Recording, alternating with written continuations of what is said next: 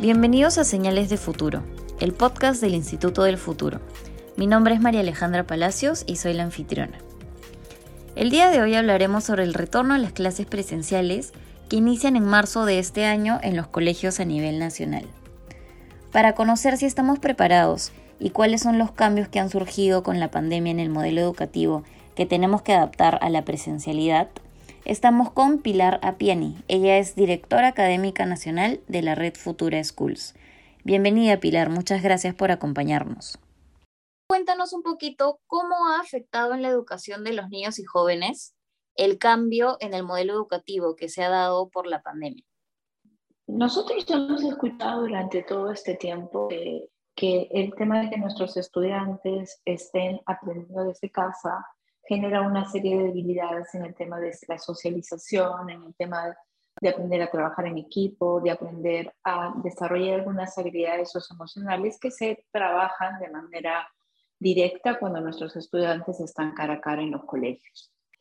Eh, y eso es un problema, ¿no es cierto? El segundo problema es el que está vinculado al tema de eh, qué tan ¿Qué tanta certeza tenemos sobre el desarrollo de las competencias de nuestros estudiantes? Realmente los niños que empezaron en inicial de cuatro años y que ahora pasan a primer grado, han recibido el aprestamiento necesario.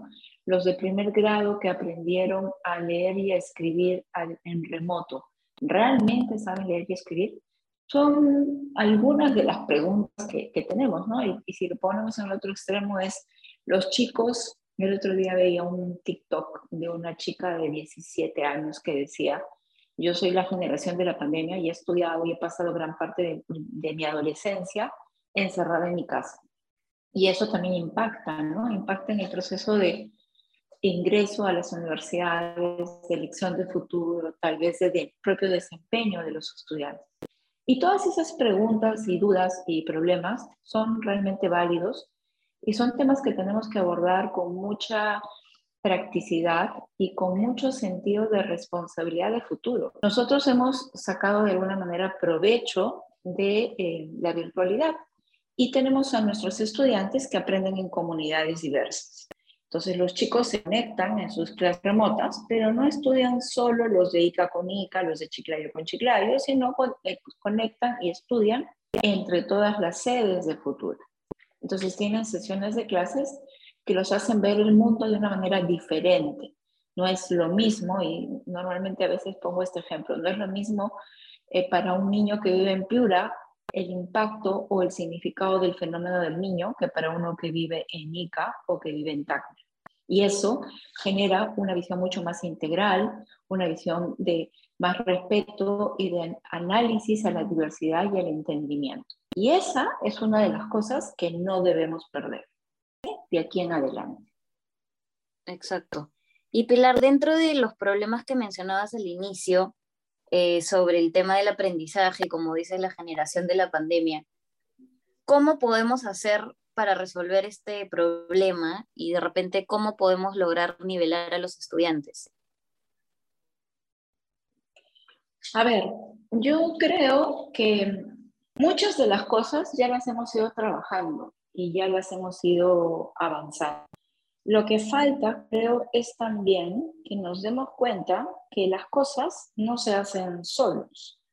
Y, voy a poner un ejemplo absolutamente, digamos, eh, cotidiano que creo que todos alrededor del mundo hemos vivido.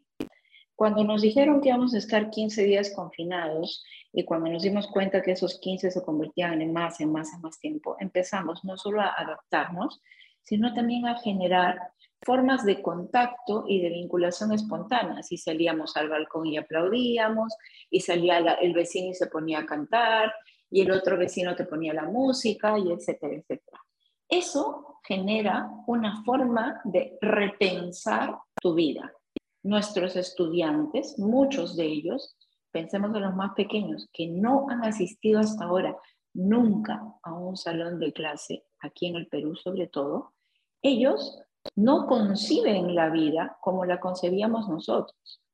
Y si nosotros pensamos que tenemos que seguir enseñándoles las cosas como las aprendimos nosotros, tanto con el rol de padre como en el rol de docente, En realidad no los estamos ayudando para seguir adaptándose al mundo que les toca vivir.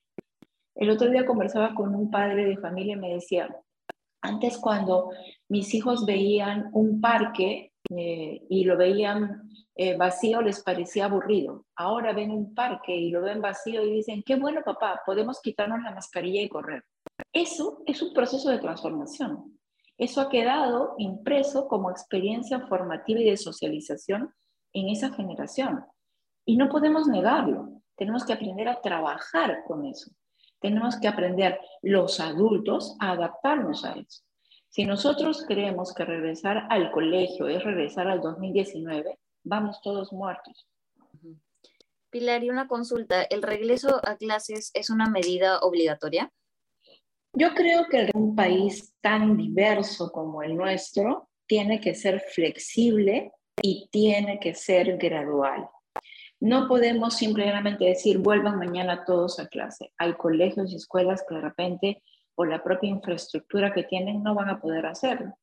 Hay colegios como nosotros, de repente, que estamos preparados ya desde un tiempo y vamos a regresar y no tenemos problemas.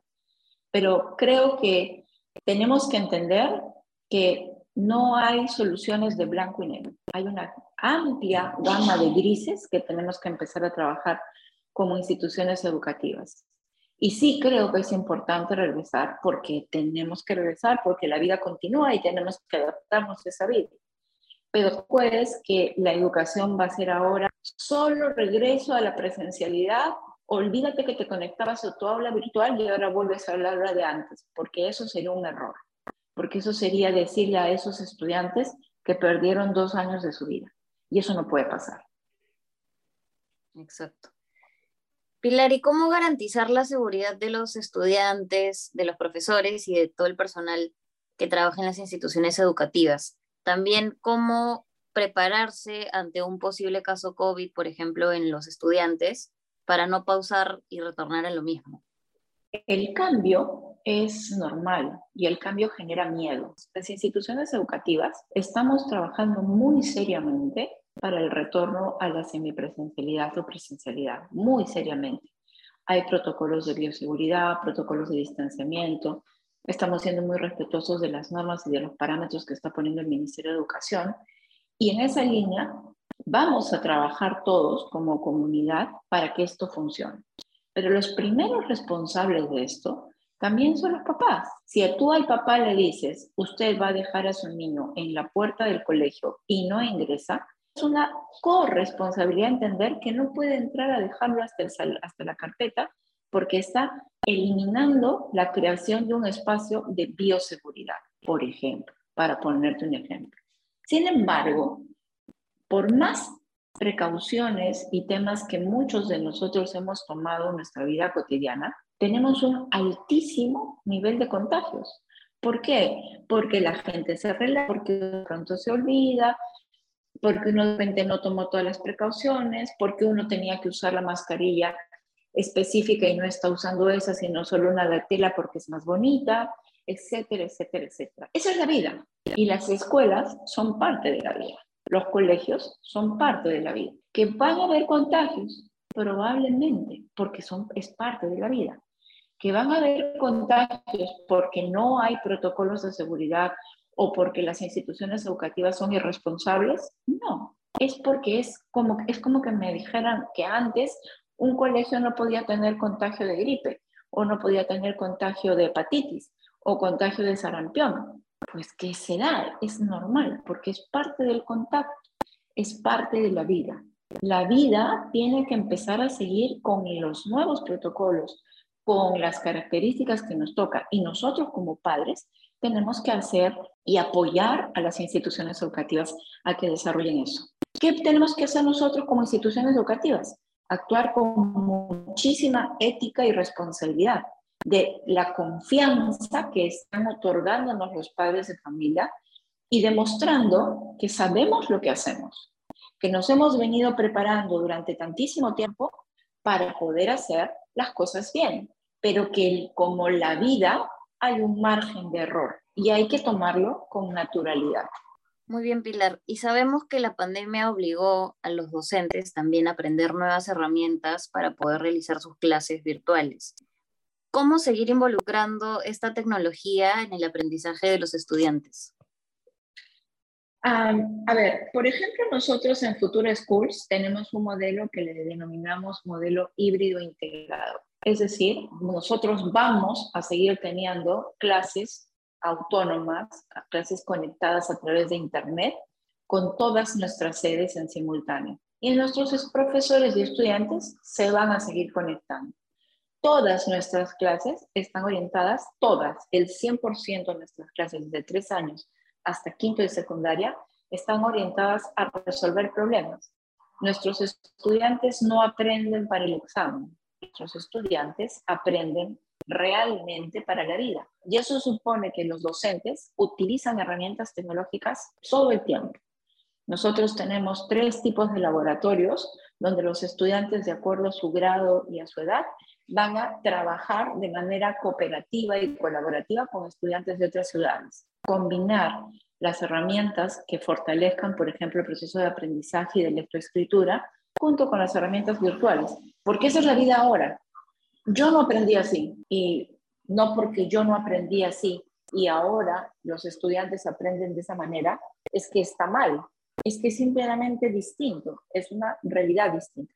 Y los profesores están preparados para eso. Dejarlos que muestren que son facilitadores de este proceso, ya no son solo transmisores de conocimiento. Muy bien, Pilar. ¿Y de qué países podríamos aprender respecto al retorno a las clases presenciales y cómo han adaptado las clases a la actualidad? La realidad de cada país tiene sus matices y tiene sus características.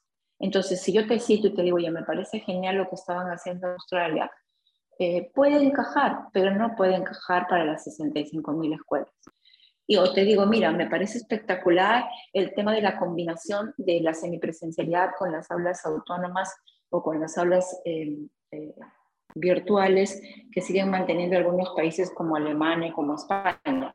Es genial, pero probablemente no va a encajar nuevamente en las 65.000 escuelas que tenemos. Creo que lo que nos toca a nosotros como peruanos es demostrar que tenemos que ser capaces y que estamos en la capacidad de poder hacer sinergias y aprender de las experiencias de otros. La responsabilidad histórica que tenemos en este momento es mucho más grande que decir, oye, tú eres mi competencia, oye, tú eres colegio público, ah, tú eres colegio rural. La responsabilidad es muchísimo mayor. Estamos formando a las generaciones que van a manejar, comandar el Perú unos años. Y tenemos que ser conscientes que ese Perú en unos años es totalmente distinto al de hace dos años. Muy bien, Pilar. Y ya para finalizar y hablando un poco en términos generales de lo que hemos aprendido con la pandemia, primero quiero preguntarte cuáles son los cambios en general que se han producido y que han venido para quedarse y qué es lo que desaparecerá conforme regresemos a la normalidad, dentro de lo que es la nueva normalidad. Um, creo que los cambios que han venido para quedarse y deberíamos tenerlos todos interiorizados es que la tecnología forma parte de los modelos educativos. No es un curso, no son dos horas a la semana, es un enfoque transversal que tiene que atravesar todas las áreas formativas, porque si ya demostramos que en la virtualidad se podía aprender cualquier área desde la virtualidad, muchísimo más en la presencialidad o semipresencialidad el cambio es parte normal del proceso de aprendizaje y de crecimiento. La siguiente cuestión es que creo que el concepto de ciudadanos globales se ha hecho muchísimo más tangible y sería un absurdo volver a encerrar en cuatro paredes físicas a los estudiantes cuando les abrimos las puertas del mundo cotidianamente durante dos años a través de un clic. Creo que sería un tremendo error. Lo siguiente es que nuestros docentes ya se dieron cuenta que no tienen que ser solo transmisores de conocimientos, son facilitadores de procesos. Y creo que esos temas son no negociables y son no una marcha atrás. ¿Qué cosas van a ir cambiando gradualmente? Me imagino que igual que al principio, el temor natural del contagio, el temor natural de, ¿y ahora qué va a ser? La preocupación natural de los padres de yo he tenido a mi hijo aquí controlado durante dos años y ahora qué le va a pasar. Pero esos son temas normales y graduales y es parte de la vida. Excelente, Pilar. Muchísimas gracias por acompañarnos. Definitivamente, como tú bien mencionas, retornar a clases no significa regresar a las clases del 2019.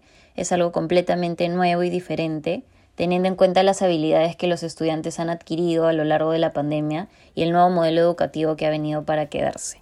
Esperamos que de manera gradual todos los colegios a nivel nacional puedan lograr este retorno a clases con éxito. Muchísimas gracias, esto fue Señales de Futuro y nos vemos en nuestro próximo episodio.